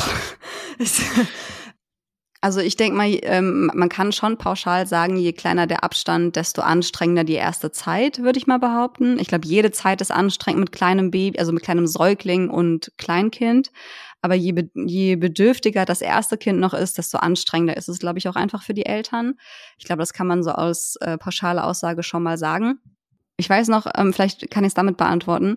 Du hast letztens mal zu mir gesagt, ähm, als du von dem Nachmittag mit deinem Sohn erzählt hast, meintest du so, boah, das Alter ist so schön gerade, ich genieße es so, es ist so toll. Hast ja auch am Anfang der Folge gesagt, wie sie dann zu deinem kleinen Buddy werden und alles da habe ich gedacht so, boah, ja, ähm, geht mir bei meiner Tochter auch so. Ich sehe, wie sie sich entwickelt, wie man mit ihr jetzt auch ganz anders reden kann als noch vor ein paar Monaten und ähm, dass es echt so ultra süß ist und wie schade, dass ich das gerade verpasse oder halt nicht so genießen könnte, wie ich es tun würde, wenn ich in Anführungsstrichen nur ein Kind hätte. Aber ich glaube, das ist irgendwie so ein relativ äh, falscher Gedanke, weil es würde mir wahrscheinlich auch so gehen, wenn wir ein Jahr später ein Kind gekriegt hätten oder zwei Jahre später, weil du halt wahrscheinlich immer denkst, boah, das ist so toll gerade, weil das Kind kann jetzt XY. Und ähm, jetzt haben wir die und die Phase erreicht. Und jetzt ist es so mit fünf, sechs, jetzt kommst du vielleicht gerade in die Schule und oh, wie krass. Und das, ich glaube, du würd, könntest dann zu jedem Alter des älteren Kindes sagen, boah, schade, dass ich das gerade verpasse. Und von daher will ich da keinen unfairen Vergleich anstellen. Ich glaube, jedes Paar kommt vielleicht zu einem anderen Zeitpunkt zu dem Gedanken und jetzt hätte ich gern oder jetzt hätten wir gern ein zweites Kind und man wird sich an den Gedanken gewöhnen müssen, dass das erste halbe Jahr auf jeden Fall und wahrscheinlich auch das erste ganze Jahr einfach eine, eine Schlacht wird und heftig wird. Und das wird es wahrscheinlich egal, wann du das zweite Kind kriegst. Auf die eine oder andere Weise. Dann haben wir den nächsten Blog, zwei Kinder, ja oder nein. Da haben wir gerade schon thematisch so ein bisschen übergeleitet. Uns hat eine liebe Hörerin geschrieben, ich habe Angst, ein zweites Kind zu bekommen. Bereust du es? Ich glaube, das ist so ein bisschen selbsterklärend. Du bereust das nicht, oder? Nein, also ich bereue mein zweites Kind nicht. Es, also es gibt Tage und Situationen, wo die so anstrengend sind, die mich auch noch mal ein bisschen weiter über die Grenzen hinausbringen wie bei meinem ersten Kind, wo ich also es gab eine Phase, da werden wir nachher zum äh, beim Alltag mit zwei Kindern noch zu kommen. Es gab Momente, in denen ich wirklich also es gab äh, jetzt zwei Wochen liegen hinter mir, wo ich jeden Tag wirklich einen halben Nervenzusammenbruch hatte. Also nicht jeden Tag den ganzen Tag, aber jeden Tag äh, zehn Minuten, die mich all meine psychische Kraft in dem Moment gekostet haben und ich da eigentlich schon den Tag hätte für beendet erklären können, war aber erst 12.30 Uhr. Aber ähm, was heißt Nervenzusammenbruch? Hast, hast du geheult? Warst ja. du wütend? Okay. Ja, so geweint, wütend, sauer auf diese Umstände, Hilflosigkeit, alles. Ver pure mhm. Verzweiflung, pure Verzweiflung. Ich habe auch vor ein paar Wochen, falls die Hardcore-Hörer von, un von uns sich ähm, an unser äh, Special mit den Vätern von Babypinkeln äh, Podcast ähm, erinnern. Ich habe da mit einem der Väter nochmal gesprochen vor ein paar Wochen, weil die haben ähm, zwei Töchter, ich glaube in einem sehr ähnlichen Abstand ähm, wie meine Kids jetzt. Und ich, aber ja, die sind schon älter. Ich glaube, die jüngste ist jetzt fünf oder so. Die jüngste, nee, ich glaube, die jüngste ist so, weiß ich nicht. Auf jeden Fall ist sie aus dem Allergröbsten schon raus, also schon ein Kleinkind so. Und ich habe so gefragt, so, äh, kannst du mich bitte mal durch dein erstes Jahr mit zwei Kindern führen? Wie, wie, wie war das bei dir? Ähm, und er meinte auch so, die ersten drei Monate, pure Verzweiflung, pure Verzweiflung. Wir wussten gar nicht, wo oben und unten ist. Es ist so krass. Und dann irgendwann fängst du an, dass du, dass sich die Routinen eingespielt haben, dass du jetzt weißt, was mit zwei Kindern funktioniert und was nicht. Und das muss sich alles genauso finden, wie es sich beim ersten Kind finden musste. Ich glaube, damit, damit rechnet man vielleicht nicht so richtig, dass du dass es zwar der, der Schock weniger groß ist, aber sich trotzdem alles nochmal neu finden muss. Alle müssen sich trotzdem nochmal neu positionieren. Genauso wie wenn ein Kind, wenn das erste Kind kommt, wird aus der Paarbeziehung eine Familie, dann bekommt jeder eine neue Rolle und alles muss sich wie auf einem Schachbrett neu ordnen. Und dasselbe passiert mit dem zweiten Kind, weil dann nochmal eine Beziehung dazu kommt. Und es ist ja auch nicht so, dass dein zweites Kind eine Kopie vom ersten Kind ist. In der Regel sind das völlig unterschiedliche Charaktere ja. mit äh, unterschiedlichen Eigenschaften, Bedürfnissen und ja, ich habe zwar gesagt, die Mutter wurde schon geboren, aber Eltern wird man trotzdem dann noch nochmal. Mal. Genau, weil das, was bei deinem ersten Kind funktioniert hat, äh, Beruhigungsmöglichkeiten, Spielvorlieben, all das kann bei deinem zweiten Kind das komplette Gegenteil sein. Und das, das musst du nochmal neu herausfinden. Und das ist einfach ähm, hart. Und da kommt es, glaube ich, ich glaube, es kommt auf die richtige Vorbereitung an, es kommt aufs richtige Mindset an. Mein, mein Mann meinte heute Morgen, wenn du dich als Paar nicht vorher mal hingesetzt hast und dir darüber im Klaren bist, dass du die ersten Monate wirklich richtig am Stock gehst und durchpowern musst, dann ist es, ich will nicht sagen zum Scheitern verurteilt, weil es klingt so hart, aber dann machst du es dir halt schwieriger, als es sei, als es sein müsste, weil mit dem richtigen Mindset reinzugehen und zu sagen, ja, okay, wir ziehen jetzt in diesen Krieg und wir ballern da durch und wir machen das irgendwie, dann ist es einfacher. Dann ist es einfacher loszulassen und halt nicht, und das ist auch was, was ich von meinem Mann ähm, mitgenommen habe, wo ich mir ein Vorbild genommen habe, weil, weil er sagt, ähm, sich mit alternativen Realitäten auseinanderzusetzen oder sich eine andere Realität vorzustellen, ist der sichere Weg ins Unglück. Also wenn man ähm, anfängt zu denken, boah, weißt du noch, wie es nur mit einem Kind war, weißt du noch, wie es nur, wie es mit keinem Kind war. Wenn wir jetzt zwei, zwei, äh, kein zweites Kind bekommen hätten, dann wäre unser Leben noch so entspannt. Ähm, äh, einfach routinierter und dann könnten wir hier jetzt sitzen und in Ruhe einen Film gucken oder uns in Ruhe unterhalten. Und wenn du anfängst so zu denken in diesen alternativen Szenarien, du wirst nur unglücklich, weil erstens weißt du nicht, ob es so wäre und zweitens wird diese Realität nie eintreffen, weil es ist jetzt so, wie es ist.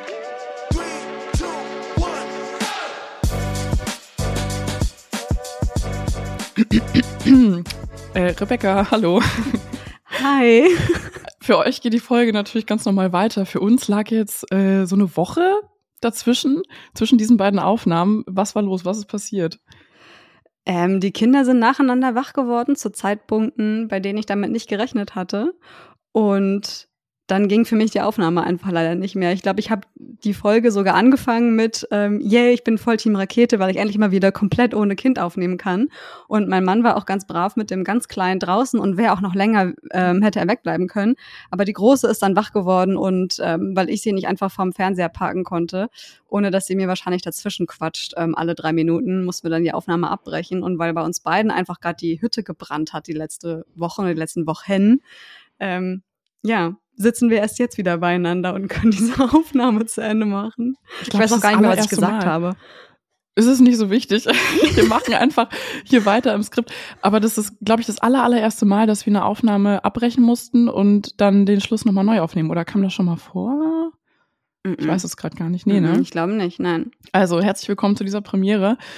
Genau, ihr seid ja alle noch im Thema. Wir müssen uns gerade nochmal so ein bisschen neu reinfrickeln. Bei mir lag auch in dieser Woche, also wie du schon sagtest, die Hütte brannte und ich hatte echt zwei Nervenzusammenbrüche. Ich konnte dann einfach irgendwann nicht mehr.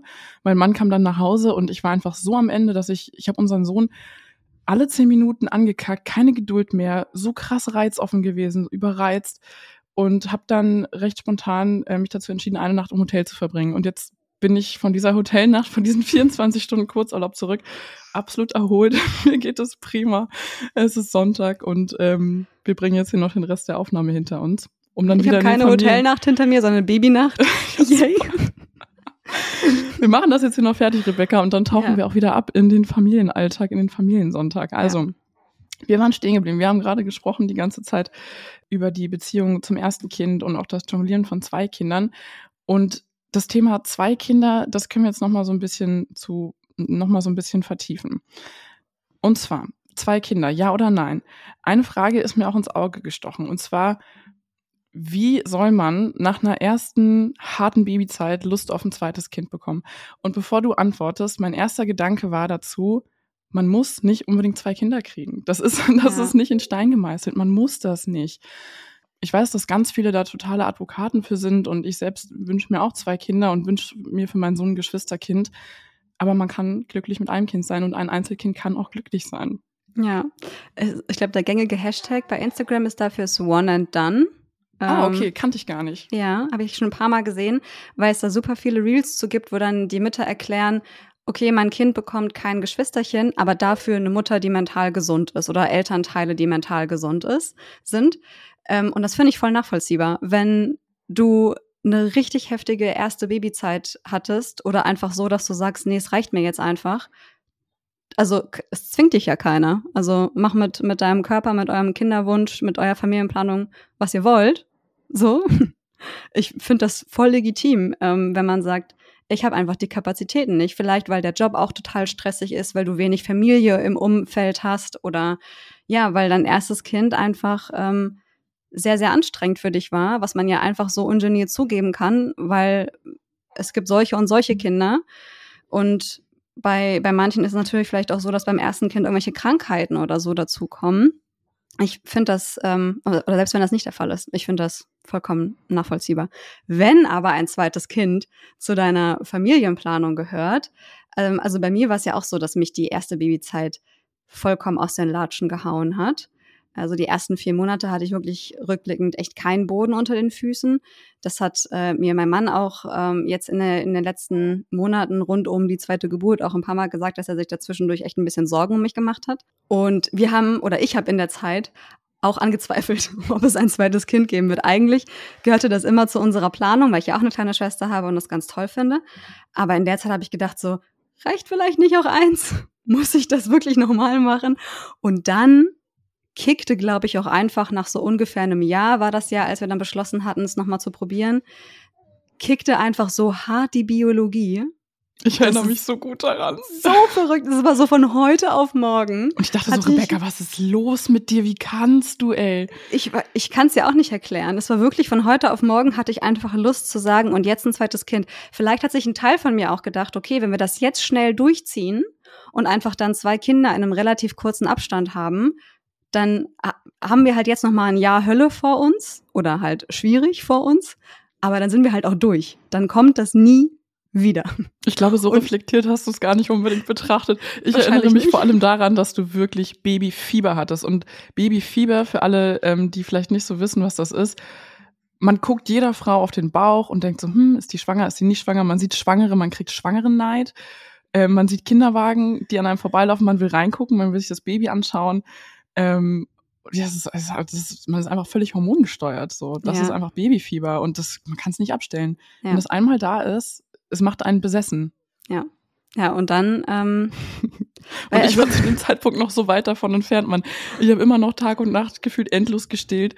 Ich war noch so übelst im Grind. Ich hatte noch überhaupt keine, keine richtigen Auszeiten für mich. Mein Mann und ich hatten noch nicht viele Ausgehabende. Wir waren zu dem Zeitpunkt noch längst nicht mal eine Nacht von unserem Kind entfernt oder mhm. ich war mhm. noch nicht eine Nacht von meinem Sohn entfernt ihr hattet einfach schon als Paar und auch jeder für sich so viele Meilensteine schon äh, ja. euch erarbeitet, und das ist ja auch völlig okay, so dass das bei euch schneller geht als bei Wir waren da noch lange nicht. Und ich dachte so, oh mein Gott, wie verrückt. Also ich, ich war einfach noch längst nicht so weit. Aber ich habe mich natürlich auch sehr für dich gefreut. Ja, weil ich glaube, also wir hatten zwar eine erste richtig krasse Zeit mit Baby, von wegen, also meine Tochter war ja auch ein Schreikind und so und ähm, wir wurden da von wir sind keine Eltern zu wir müssten eigentlich Profi-Eltern sein äh, katapultiert und kommen da psychisch erstmal an, um das zu verarbeiten. Aber die frühe Kleinkindzeit war dafür im Vergleich mit unserer Tochter relativ easy. Also natürlich mit allen Struggeln, die man so kennt, so Krankheitsphasen und Wutanfälle und so, aber händelbar.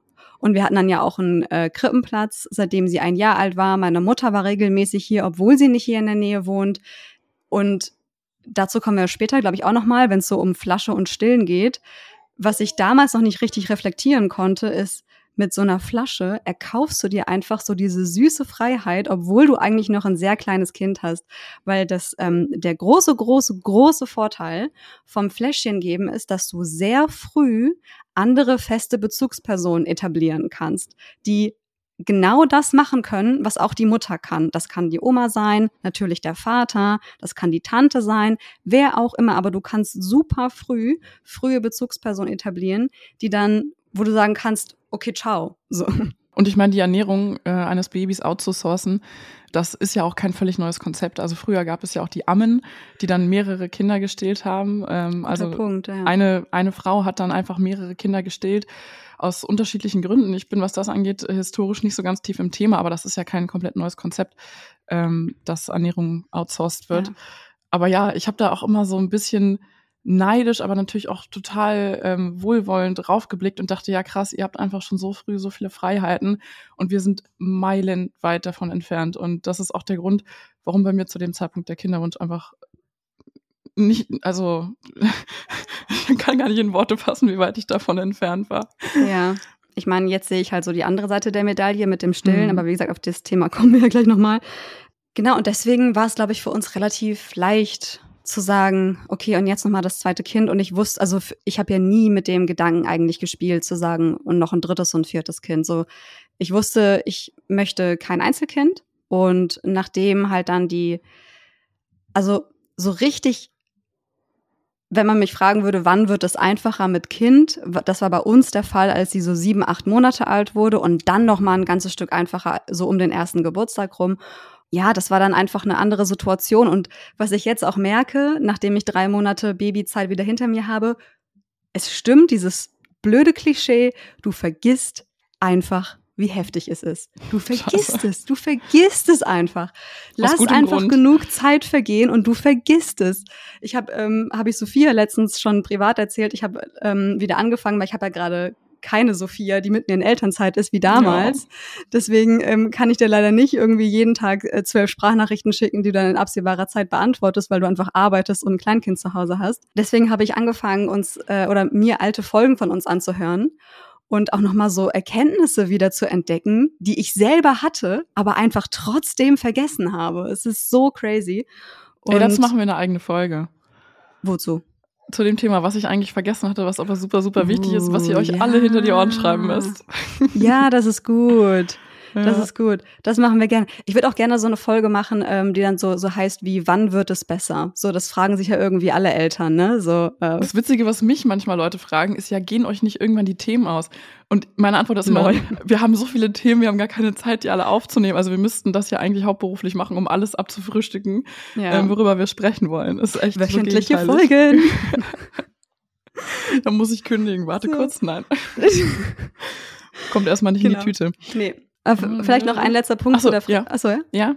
Noch ein letzter Punkt vielleicht, ähm, so ganz allgemein gesprochen, wenn, wenn ihr eigentlich geplant hattet, zwei oder mehr Kinder zu bekommen und ihr aber nach dem ersten Kind merkt, so, scheiße, wie soll das eigentlich funktionieren und ich kann nicht mehr, dann dürft ihr von der Idee auch loslassen. Also nur weil euch irgendwie Tante Erna bei dem nächsten Familienfest irgendwie fragen, äh, uh, wann kommt denn das Geschwisterkind, müsst ihr es nicht machen. Also wenn, wenn ihr sagt, ich one and done, finde ich eigentlich immer noch sehr passend, dann, dann ist das so. Also verabschiedet euch von irgendwelchen äußeren Ansprüchen und seid vielleicht auch ehrlich zu euch selbst. So, was können wir wirklich, welche Kapazitäten haben wir? Ja, und ich denke mir gerade für meinen Teil, es gibt so viele Familien, die sich für drei und vier und fünf Kinder entschieden haben. Das heißt, auch mit zweien muss irgendwann der Zeitpunkt kommen. Jetzt ist es besser geworden. Ja, ich erinnere mich, dass das bei mir damals aber schon so ein bisschen Druck ausgelöst hat, mich wenigstens damit auseinanderzusetzen, weil mittlerweile sind alle, mit denen ich zusammen äh, schwanger war mit meinem Sohn, haben schon das zweite Kind oder sind gerade mit dem zweiten Kind schwanger. Das ist halt echt krass. Also Mhm. das ging dann plötzlich wieder komplett rum, wie so ein Virus. Und das führt einfach automatisch dazu, dass man, ja, dass man so in sich reinhorcht und denkt so, hm, ist es jetzt bei mir so weit? Und dann denkt man aber so, boah, nee, einfach noch lange nicht. Und ja, ähm, Rebecca hat das gerade ganz treffend formuliert. So, zum Thema Stillen. Da haben wir gerade schon ganz viel drüber gesprochen und du hast schon ganz viel rumgeteasert. Ähm, du hattest ja mit deinem ersten Kind, mit deiner Tochter einen Stillfail. Wie hast du denn wieder neuen Mut fassen können, um das bei deinem zweiten Kind, bei deinem Sohn jetzt zu probieren? Ehrlicherweise war das ähm, gar nicht so viel Arbeit oder gar nicht so viel emotionale oder kognitive Überwindung, weil ich mir einfach dachte, wirklich schlimmer kann es nicht werden. Also was Schlimmeres als es klappt wieder nicht, kann nicht passieren.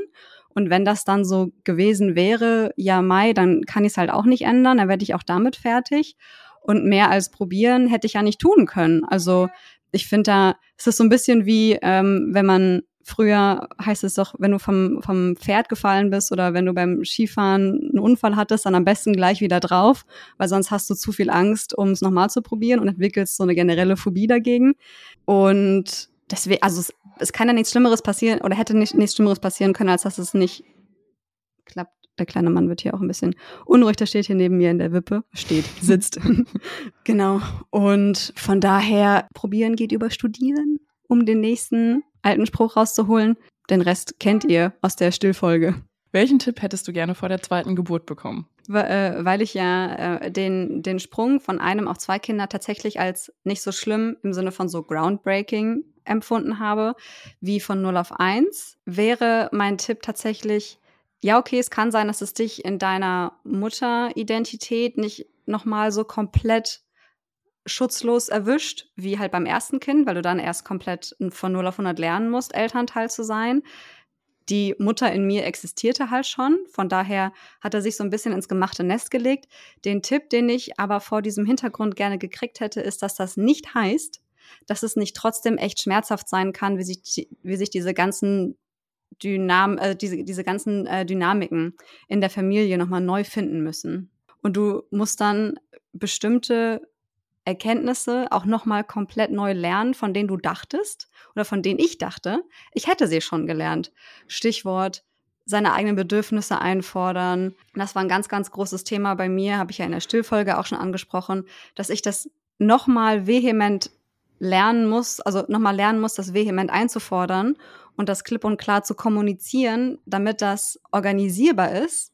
Ähm, ich renne da bei meinem Mann Gott sei Dank offene Türen ein, aber du musst es ja trotzdem organisieren innerhalb der Familie. Ähm, das musste ich zum Beispiel nochmal neu lernen. Also dieser Umstellungsprozess von drei auf vierköpfig ist trotzdem schmerzhaft und es darf auch sein und sich darauf einfach so ein bisschen mental vorzubereiten, das im Hinterkopf zu haben. Wie hättest du dich denn rückblickend mental besser darauf vorbereiten können? Ja, hätte ich wahrscheinlich nicht. Aber irgendwie ist es ist nochmal irgendwie gehört zu haben, weißt du? Also nochmal mhm. ähm, nicht im Sinne von vorbereiten und jetzt kann mir nichts mehr passieren, jetzt, jetzt werde ich nicht heulend auf dem Küchenboden sitzen, denn wir haben zwei Wochen hinter uns, in denen ich jeden Tag heulend auf dem Küchenboden saß und absolut nicht mehr wusste, wo ich jetzt die Kraft noch für die nächsten zehn Minuten hernehmen soll. Aber es einfach gehört zu haben von jemandem, der schon zwei oder mehr Kinder hat und der sagt so, ja, wir waren auch so verzweifelt und ja, es wird besser. Also ich habe ich hab so viele Mütter in meinem Umfeld gefragt, äh, so sei es in der Kita oder sonst, wo die schon mehrere Kinder haben, habe ich auch so gefragt, so, wird es besser? Und die immer so, ja, versprochen, es wird besser. Und was alle ausnahmslos mir gesagt haben, ganz lustig, unabhängig voneinander, ähm, sobald die jüngeren Kinder mobil werden, wird es besser, weil dann die Kinder miteinander noch mal ganz anders interagieren können. Heißt nicht, dass sie sich ständig vertragen und alles Friede, Freude ist, aber ähm, es ist dann nochmal einfacher, als wenn da einfach so ein Glubschi-Baby auf dem Teppich liegt und nichts macht. So. Und das, das verstehe ich. Äh, also das kann ich mir gut vorstellen. Von daher ähm, schauen wir mal wie es dann in den nächsten Monaten wird. Ihr werdet auf jeden Fall mitgenommen und es wird kein Detail ausgelassen. Wir haben jetzt schon ganz, ganz viel über den Alltag mit zwei Kindern gesprochen. Lass uns aber da nochmal so nochmal dezidiert drüber äh, sprechen. Das ist dann auch unser, unser letzter thematischer Block hier.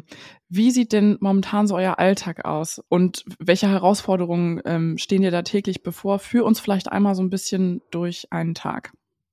Also, durch einen Wochentag, wenn auch sonst niemand da ist, wie zum Beispiel meine Mutter oder so, sieht der im Grunde so aus, dass ich die Nacht mit Baby logischerweise mache. Wir schlafen auch in getrennten Zimmern, weil es anders nicht möglich ist. Also wer schläft wo genau? Also ich schlafe im Schlafzimmer und mein Mann im zukünftigen Zimmer ähm, unserer Tochter. Genau, also und das Baby und ich in, in einem Bett. Also wir machen Co-Sleeping momentan. Das Beistellbett ist halt tatsächlich nur so ein erweiterter Nachttisch momentan. Und eure Tochter schläft gerade noch normal in, in ihrem Zimmer. Genau, Zimmer. also die ist ja schon, die ist ja früh ausgezogen. Wir hatten ja nie ein Familienbett. Die schläft in ihrem Bett seit sie so acht Monate alt ist in ihrem Zimmer. Genau, dann mache ich die Babynacht und mache auch den Babytag. Da ist ja sonst niemand und bleib so lange liegen und hol mir so viel Schlaf, wie ich irgendwie kann. Dann wuppe ich so viel vom Haushalt, wie ich kann. Äh, das ist mal mehr, mal weniger. Und fahre dann an den allermeisten Tagen oder an, an vielen Tagen fahre ich dann mit dem Auto in die Kita. Wann musst du da immer so los? Ähm, so um spätestens 15 Uhr sollte ich im Auto sitzen, damit ich um 15.30 Uhr da bin. Wenn ich unsere Tochter abhole, äh, manchmal macht das ja auch meine Mutter oder wie auch immer, dann richtet sich mein ganzer Tag auf dieses Event aus. Alles organisiert sich danach, weil das ich sind ja, ja nicht weiß, viele Stunden, die du Zeit hast. Ja, weil, weil ich weil ich ja weiß, um 15 Uhr muss ich im Auto sitzen. Das heißt, ich hoffe, dass ich ihn vorher noch mal stillen konnte. Ich hoffe, dass er dann satt ist. Ich hoffe, dass er vielleicht im idealen Fall sogar schläft und ich das Ganze irgendwie heil überstehe. Ähm, genau, dann fahre ich zur Kita, hol die äh, hol die große ab, fahre nach Hause und bin dann da meistens so, je nachdem, manchmal kann sie sich gerade nicht richtig loseisen, weil die in der Kita gerade eine neue Dachterrasse, so mit äh, geilem Spielparadies und so bekommen haben, äh, mit Sandkasten und so einer kleinen Bar, in Anführungsstrichen, mit so Naturmaterialien, also Kastanien und kleinen Bechern, wo sie es dann umfüllen können Mega und so. cool. Und äh, so einer geilen Wasserpumpe, wo die so Wasserspiele machen können und einem Uh. Klettergerüst mit Rutsche. Also da ist irgendwie alles dabei. Und deswegen möchte sie manchmal noch gar nicht gehen. So, ich komme dann zu ihr und sage dann so, okay, Maus, wenn wir nach Hause gehen? Sie, mm -mm, nein. Und widmet sich so wieder ihren wichtigen Spielsachen. Schön. Ähm, so, und je nachdem, wann wir loskommen, ähm, dann lege ich auch manchmal noch mal eine Stillpause in der Kita ein. Entweder in, in dem Pausenraum äh, von den Erzieher, Erziehern da oder halt draußen auf dieser Dachterrasse. Dann mache ich sie fertig, wir fahren nach Hause, bin dann meistens zwischen 16.30 Uhr und 17 Uhr, würde ich sagen, mit beiden Kindern daheim. Wie sind die Autofahrten immer so? Es, Ist auch eine Es- eigene Folge, ne? ist auch eine eigene Frage. Es gibt den Jackpot-Fall, dass er das ganze Ding verschläft. Das passiert relativ selten, aber es passiert. Worst Case ist, ähm, er wacht mir auf einer der beiden oder auf beiden Autofahrten auf oder ist schon wach, wenn ich ihn gerade umgebettet habe vom Kinderwagen oder von der Trage in den Autositz, in den Maxi-Cosi. Und es gab irgendwie, das ist wirklich nur meine eigene Folge, weil da ist so viel passiert in den letzten anderthalb Wochen, wenn ihr diese Folge hört. Es gab Autofahrten, wo ich dann irgendwie einfach, ich weiß gar nicht, was es war. Ich habe irgendwie an der Idee festgehalten, ich muss jetzt diese Autofahrt zu Ende bringen und ich darf jetzt nicht rechts ranfahren und ihn kurz stillen und uns beiden irgendwie ein bisschen ähm, Stressabbau gönnen und dann weiterfahren. Das darf irgendwie nicht sein. Ich muss jetzt weiterfahren was halt zur Folge hatte, logischerweise, dass ich irgendwie 15, 20 Minuten schreiendes Kind neben mir hatte. Im Zweifel sogar zwei schreiende Kinder, weil meine Tochter ist eigentlich mittlerweile ein super gechillter Autofahrer. Aber wenn sie natürlich merkt, er schreit, ich bin davon vielleicht so überfordert an dem Moment, dass mir die Tränen laufen, dann und dann ist sie überfordert, weil sie sieht, ich bin überfordert. Dann ist sie Hm. dann ganz stark verunsichert, weil sie sieht, ich bin gerade auch nicht Herr der Lage. Irgendwie ist in der letzten, in der vergangenen Woche so ein Switch bei mir umgelegt worden. Da ist irgendwas eingerastet, irgendwelche Zahnrädchen greifen jetzt wieder ineinander. Ich habe keine Ahnung, was es war. Es hat sich im Grunde nichts verändert, aber irgendwas in mir hat endlich wieder den Kontakt zueinander gefunden, dass ich mental wieder flexibel bin. Ich glaube, ich bin einfach so ein bisschen jetzt mittlerweile an meinen Aufgaben gewachsen, dass ich mental da so ein bisschen entspannter durchschippern kann, diese mentale Kapazität dafür nutzen kann, flexibel zu sein und dann Mhm. eben zu sagen, nee, ich fahre jetzt rechts ran, ich suche mir jetzt den nächsten Parkplatz, auch wenn es jetzt mal kurz mal fünf Minuten dauert, aber ich suche mir jetzt den nächsten Parkplatz, still ihn und dann fahren wir weiter, weil das klappt dann meistens auch. Dann still ich ihn äh, im Auto, leg ihn dann wieder zurück. Entweder ist er noch wach und entspannt oder ich schaffe sogar, ihn in den Schlaf zu stillen und ihn umzubetten. So, je nachdem. Das heißt, du hältst nicht mehr so krass an deinen Plänen fest und hast Genau. nicht immer nur irgendein Ziel vor Augen, sondern du schaffst es von deinen Plänen abzuweichen und der Weg ist so ein bisschen das Ziel. Du nimmst einfach so alle die nächsten zehn Minuten, wie sie kommen. Genau, ich habe gemerkt, ähm, einfach, das waren alles Erkenntnisprozesse innerhalb der letzten Woche, dass wirklich so krass viel passiert bei mir. Ich habe, also ich wusste es auch selber gar nicht. Ich musste da von anderen drauf gestupst werden. Ich hatte so einen krass perfektionistischen Anspruch an alles, weil, glaube ich, so die ersten zwei Wochen mit zwei Kindern so perfekt gelaufen sind, wo noch meine Mutter da war, mein Mann nicht arbeiten musste, haha. Natürlich ist alles gut gelaufen, weil wir drei Erwachsene waren, die nichts anderes zu tun hatten, als sich um die Kinder zu kümmern. Und weil das so perfekt gelaufen ist, hatte ich, glaube ich, so einen Anspruch, dass jetzt auch alles perfekt laufen muss, dass keiner unzufrieden ist, ich genug Zeit für mich habe, genug Zeit für Sport, wir genug Zeit als Paar haben am Abend. Und du kannst ja gar nicht anders, als daran so krachen zu scheitern. Und von der Idee bin ich irgendwie äh, losgekommen. Mein Mann hat da letztens ein, ein richtig schönes Bild benutzt. Es ist so ein bisschen, als würdest du im Bett liegen und egal was du machst, die Bettdecke ist an einem Ende immer zu kurz. Ein Mhm. Körperteil ist immer unbedeckt. Und sich darauf mental einzulassen, macht es so viel leichter. Ja, das ist ein unbefriedigender einfach- Gedanke, aber also ich hasse nichts mehr, als Ja, wenn die Bettdecke zu kurz ist. Weil das Lustige ist, seitdem ich mich auf diesen Gedanken eingelassen habe und gesagt habe, okay, es kann einfach sein, dass es ein Tag wird, an dem ich nicht Sport machen konnte, an dem wir keine Paarzeit hatten, an dem wir vielleicht nur eine halbe Stunde alleine hatten ohne Kinder. Und durch das Einlassen darauf war es eigentlich so, dass die letzte Woche total entspannt war. Also entspannt für zwei Kinderverhältnisse. Mega ähm, cool. Aber so, dass ich das Gefühl habe, ich genieße die Tage auch wieder. Es ist nicht nur ein Abkämpfen. So. Und dann sind wir halt irgendwann dann zu Hause, um so den, äh, den Weg zurück zu, zur Frage zu finden. Dann sind wir so um 16, 30, 17 Uhr zu Hause. Und mein Mann kommt meistens so 19, 19.30 und Genau, dann schaukeln wir den Abend zusammen mit Abendessen machen, wo wir uns mittlerweile darauf abgestimmt haben, dass das Abendessen so einfach wie möglich aussieht, was für mich auch ein totaler Struggle war, weil das Abendessen ist für mich die zentrale Mahlzeit des Tages. Ich bin kein großer Frühstücker, ich bin kein großer Mittagessen-Esser. Da sind wir auch so unterschiedlich, Aber weil Frühstück ist für mich die Mahlzeit. Ist, für mich ist es Abendessen und deswegen, ich liebe das, mich abends richtig ausgiebig in die Küche zu stellen, ausgiebig zu kochen, irgendwas Geiles zu zaubern. Ähm, das ist für mich auch richtig Me-Time tatsächlich. Das sein zu lassen, musste auch erstmal in meinen Kopf reinkommen. Ja, und dann wird's nochmal entspannter, wenn dann die Große im Bett ist, meistens so um 21 Uhr rum. Und dann geht es nur noch darum, den Kleinen so weit ähm, zum Schlafen zu bekommen, dass er wirklich den Nachtschlaf angetreten hat. Äh, das ist dann meistens um 22.30 Uhr der Fall, plus minus. Dann haben wir vielleicht noch eine Stunde, vielleicht weniger als Paar. Und dann lege ich mich auch zu meinem Sohn ins Bett. Und der ganze Spaß geht von vorne los. Mega cool. Cool mehr oder weniger, an manchen Tagen mehr, an manchen Tagen weniger. Aber du hast recht, also wenn ich dir das mal aus der Außenwahrnehmung so reflektieren kann, ich habe auch das Gefühl, äh, bei dir hat sich irgendwie so ein Schalter umgelegt und du hast so totale Leichtigkeit zurückgewonnen und hechelst nicht immer irgendwie dem Alltag hinterher und hängst so gefühlt nach, sondern du wuppst ihn halt, also du trägst ihn irgendwie und führst und. Ja, ich konnte ja. wieder in die Führung gehen. Genau. Irgendwie. Also und auch dich selbst so ein bisschen da durchführen und durchbegleiten. Und du machst es auf jeden Fall richtig, richtig toll, Rebecca, wirklich. Danke. Also ich bin mega stolz auf dich. Dankeschön. Ich fühle mich auch viel besser tatsächlich als ja noch vor ein paar Tagen. Das war einfach, einfach krass. So, es war wirklich ja. heftig auch. Also ich, ich habe, äh, das ist keine Übertreibung mit, ich saß jeden Tag heulend auf dem Küchenboden. Es war halt tatsächlich so. Ich, ich konnte einfach nicht mehr. Ich, mhm. ich war einfach völlig am Ende. Jetzt ist es schon viel besser. Schön. Ja, mir geht's auch besser tatsächlich nach meinem Kurzurlaub. Ähm, ich war die letzte Woche auch völlig am Arsch. Und wir haben uns, wir haben echt so viel Kontakt gehabt, weil ich auch so einsam war, weil mein Mann weg war. Es hat mir auch sehr geholfen, mit dir dann im Kontakt zu sein. Und wir haben auch festgestellt, wir sind beide aus unterschiedlichen Gründen einfach völlig, völlig fertig. Aber nicht nur so dahergesagt, sondern wirklich, wirklich fertig. Ich war noch nie so krass am Ende in meinem Leben. Noch nie psychisch, ja. körperlich so ausgelaugt und wirklich ausgebrannt. Und ich habe auch erstmals so verstanden, was dieser Begriff wirklich bedeutet.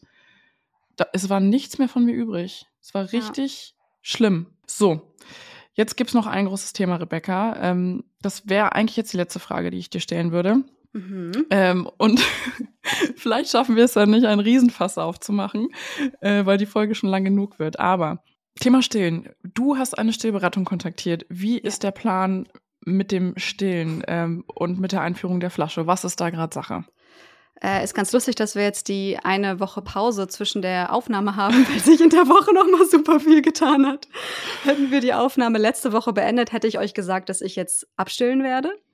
Ähm, das war auch schon alles ausbaldowert mit meinem Mann, wie wir das machen wollen. Und äh, wir sind auch da mit meiner Mutter immer in Kontakt, weil die dann auch wieder ein paar Nächte übernehmen würde und so. Und jetzt in der vergangenen Woche hatte ich irgendwie plötzlich so eine Eingebung und habe und hab nochmal gedacht, so, nee, komm, ich rufe jetzt nochmal meine Hebamme an. Und habe ihr meine Probleme geschrieben, äh, beschrieben und meinte so, hier, es ist doch das Natürlichste auf der Welt, dass Kinder an der Brust einschlafen. Ich weiß nicht, wie viele Millionen Einträge du bekommst, wenn du googelst, Kind schläft nur an der Brust ein. Hilfe. Wie bekomme ich das weg? Nicht mhm. hin, sondern weg. Das war auch immer mein Issue. So. Und mein Sohn hat das einfach nicht gemacht. Der hat super getrunken, wenn er Hunger hatte. Und sobald es äh, zum Einschlafen hinging, wurde es irgendwie nichts mehr, außer nachts. Nachts hat es geklappt. Und dann habe ich meiner Hebamme das zugerufen und meinte, so wie klingt das für dich? Weil ich verstehe es einfach nicht und habe mich da von einer Schreiattacke in die nächste gekämpft. Und da meinte dann meine Hebamme so, okay, klingt irgendwie danach, als wäre dein Kind einfach des Todes überreizt. Und dann weiß er nicht mehr, wo oben und unten ist und findet vielleicht auch die Brust nicht genau das, was er eigentlich brauchen würde, um zur Ruhe zu kommen. Probier doch einfach mal beim Stillen ihnen ein Spucktuch oder so über die Augen zu legen. Natürlich so, dass noch die Atemwege frei sind und so, aber dass halt die Augen bedeckt sind und es für ihn dunkel ist. Und was soll ich sagen? Es er schläft jetzt ganz normal an der Brust ein, wie jedes andere Kind auch. Das ist so unglaublich. Du hast einfach einen Reiz minimiert, nämlich visuelle ja. Reize. Ich habe ein blödes Tuch drüber gelegt. Und die Stillbeziehung ist so viel besser geworden. Das ist so krass. Ähm, mittlerweile kann ich auch hier und da mal in der Trage stillen. Und wir sind jetzt zu meinem Plan mittlerweile zurückgekehrt, dass ich sechs Monate stille. Das ist für mich dann aber auch wirklich ähm, Ende im Gelände, finito. Rebecca, ich komme nicht mehr klar auf diesen Stillkrimi, ey. Jeden Tag gibt es einfach neue Durchbrüche, neue Einbrüche, neuen Aufwind. Das ist einfach, es ist die spannendste Serie, die ich je verfolgt habe. Das ist nee. wirklich absolut abartig. Also egal, was in den nächsten Wochen und Monaten passiert, mit sechs Monaten wird hier abgestillt, weil dann will ich wirklich meinen Körper für mich haben. Das ist dann auch, es ist mir dann wirklich egal, wie schön ich es in dem Moment finde, dann bin ich einfach wieder dran. Ich freue mich schon, ähm, diesen Teil dann in die Folge reinzuschneiden, warum ich jetzt doch länger stille. Nein, wirklich. Glaubt ihr nichts, was sie sagt zum Thema Stillen? Wirklich, wirklich, wirklich. Nein, das ähm, ist toll. Ich freue mich super für dich. Du machst es toll. Ich unterstütze dich bei jeder Entscheidung. Also wirklich danke. bei jeder. Ja, und bis dahin fahren wir einfach auf Sicht. Ne? Ich meine, wer weiß, was bis dahin passiert. wir fahren auf Sicht, aber sechs Monate und dann finito, wenn die, wenn die Beikost kommt. So, weil dann will ich auch mal wieder ein paar Nächte durchschlafen. Sorry to say. Und ähm, wir haben da letztens schon mal drüber gesprochen. Ich weiß, wie es Fläschchen geben funktioniert. Ich weiß, wie es Fläschchen abgewöhnen funktioniert. Habe ich alles mit meiner Tochter durch. Da betrete ich dann bekanntes Terrain. Und äh, da kann dann mein Mann auch 50-50 äh, mit anpacken. Der kann dann alles, was ich auch kann. Und deswegen, allein deswegen werde ich mit sechs Monaten schon safe abstellen. So, Freunde. Das war eine absolut wilde Folge. Auch danke, dass ihr so lange gewartet habt, weil wir jetzt ähm, eine Woche verzögert sind mit der Veröffentlichung. Aber ja, das äh, Leben hat uns einfach komplett dazwischen gegrätscht. Uns ist eine pünktliche Veröffentlichung super, super wichtig. Äh, aber und, unsere mentale Gesundheit ähm, steht da nicht unbedingt an zweiter Stelle, sondern doch tatsächlich an erster. Und deswegen danke auch für eure lieben Nachrichten, ja. ähm, für die ganze Liebe, das ganze Verständnis. Es ist uns wirklich Gold wert. Und ihr, also unsere Community, die ganzen Mamas da draußen, die uns zuhören und auf Instagram zuschauen, wo gerade auch ein bisschen weniger los ist, leider. Ja, ihr bedeutet uns einfach alles auf unserer Reise der Mutterschaft. So. so. Dafür kriegt ihr eine absolute XXL-Folge. Es ist nicht nur Wochenbett mit zwei Kindern, es ist auch schon im Leben mit zwei Kindern. Wir haben wirklich so viel besprochen. Es steht noch eine Sache aus, Rebecca. Da frage ich dich, ob du Bock drauf hast. Es wäre die Rauschmeißer-Fragenrunde. Es wären noch mal drei Fragen an dich. Ja, auf geht's. Dann geht's los. Die erste Frage. Was gibt dir das Gefühl, erfolgreich zu sein? Meine Familie. Wir waren, wir haben letztens einen schönen Ausflug gemacht und ich finde, wenn alle irgendwie einen schönen Tag hatten und man einander und sich selbst genießen konnte, so in seinem Hier und Jetzt, was klingt mega esoterisch, aber ähm, nein, überhaupt nicht. Ja, dann also ich habe letztens einen äh, schönen Spruchzug oder einen sehr wahren, finde ich, Spruch zugeschickt bekommen. Die einzigen, die sich irgendwann mal daran erinnert werden, dass du noch spät gearbeitet hast, sind deine Kinder. True Let that sink that. in. True that. ähm, so, und wenn wir alle einen schönen Tag hatten und ich sehe, wie meine Tochter ähm, und irgendwann ja auch mein Sohn darin aufgeht, wenn alle da sind, alle präsent sind, die Handys mal weglegen und wirklich ja miteinander irgendwas erleben, dann ist das irgendwie das Erfolgreichste, was ich in meinem Leben gestemmt habe. Ja, würde ich auch so unterschreiben. Vor allem Präsenz ist so ein wichtiges Stichwort. Das geht im stressigen Alltag, wo man auch einfach oft wie so eine Maschine funktioniert. Ähm, teilweise fällt das hinten runter in der Familie präsent zu sein, sich gegenseitig Präsenz zu schenken, das ist ähm, der größte Erfolg, das größte Glücklichsein. Ja. Die zweite Frage, wenn dich jemand auf der Straße mit einer fremden Person diskutieren sieht, worüber diskutiert ihr? Hä, was? also du bist auf der Straße. Ja. Und eine fremde Person steht vor dir und ihr diskutiert oder streitet so ein bisschen. Was könnte das Thema sein, worüber ihr diskutiert? Das freue ich mich auch, weil ich weiß nicht, in welcher Situation ich mit einer fremden Person diskutieren würde. Hä, legst du dich nicht mal so ein bisschen irgendwie mit anderen Leuten an? Du lebst doch jetzt in Berlin. Da zopft man sich doch öfter mal so ein ich bisschen. Ich meide andere Leute. das ist auch prinzipiell keine schlechte Strategie in dieser Stadt. Boah, nee, keine Ahnung. Ähm, Safe ist dir irgendjemand hinten reingefahren oder du bist jemand hinten reingefahren, oder? Und hast aber vorher noch fett gehupt. Ich, ich, ich meide Kontakt zu Menschen, die ich nicht kenne. Okay. Dann, Socially awkward. dann entlasse ich dich mal äh, in die dritte Frage. Wann hast du deinen größten Adrenalinkick erlebt? Das erste Geburtstagsgeschenk, das ich jemals von meinem Mann bekommen habe, war ein Fallschirmsprung. Wie geil. Und wir haben das auch, ähm, ich habe im August Geburtstag und wir haben das auch direkt äh, zwei, drei Wochen später, glaube ich, eingelöst in der Nähe von Frankfurt. Und ich war noch relativ cool bis zu dem Moment des Sprungs, wo mein Mann auch gesagt hat, so, hä, was denn das für eine Pokerface-Lady, dass sie irgendwie die Nerven die ganze Zeit behält, was ist da los? Und in dem Moment, in dem, also du springst ja nicht richtig raus, du kippst ja mehr so in die Mhm. Tiefe. Rückwärts, oder? Und boah, das Wenn man, weiß ich sogar. wenn man Tandem springt? Ah, ich weiß es auch nicht. Ah, warte mal, wie war denn das? Ja, ja, doch, doch, doch, doch, doch. Du, du bist, also der Typ, der mit dir springt, die professionelle Person, die das richtig kann, die ist quasi, die fällt zuerst, wenn du so willst. Und dann drehst du dich so loopingmäßig ein paar Mal. Und es gibt Fotos von diesem Moment, in dem ich, an, in dem ich und mein Körper realisieren, hier passiert gerade etwas potenziell lebensbedrohliches. Und ähm, wenn du unten ankommst, dann kommst du erstmal in so ein Zelt, wo du dann die ganze, das Equipment wieder ablegst und so. Und da ist ein fetter Bildschirm, wo alle Fotos gezeigt werden, die von dem jeweiligen Sprung gemacht wurden. Diese Fotos, die darf die Öffentlichkeit niemals zu Gesicht bekommen. Ich wollte gerade sagen, du lädst sie doch dann in die Story hoch bei uns. Ich, du siehst mir die Todesangst einfach so an. Alle in diesem Ernst. Zelt haben so hart gelacht. Oh, bitte, du musst mir Ich das sehe unbedingt zeigen. aus. Ich will Oh. sehen. Ja, war, war, war krass, ey, war, war, war super krass. Das war mein größter Oh. Adrenalin-Kick. Ich habe tatsächlich auch schon einen Fallschirmsprung geschenkt bekommen, einen Gutschein dafür, äh, von Freunden meines Mannes zu einer großen Geburtstagsparty, die ich geschmissen hatte. Und dann bin ich schwanger geworden. und dann, beziehungsweise dann war irgendwie, ja, dann war Corona und alles und dann war ich schwanger und dann irgendwie Ist der noch gültig? nie so richtig geschafft. Nee, ist nicht mehr gültig. Düdüm. Mein Papa ist oft Fallschirm gesprungen. Der hat das immer in Polen gemacht. Der ist schon oft Tandem gesprungen. Und ja, ist so geil. Ich will es unbedingt machen. Steht auf meiner Bucketlist.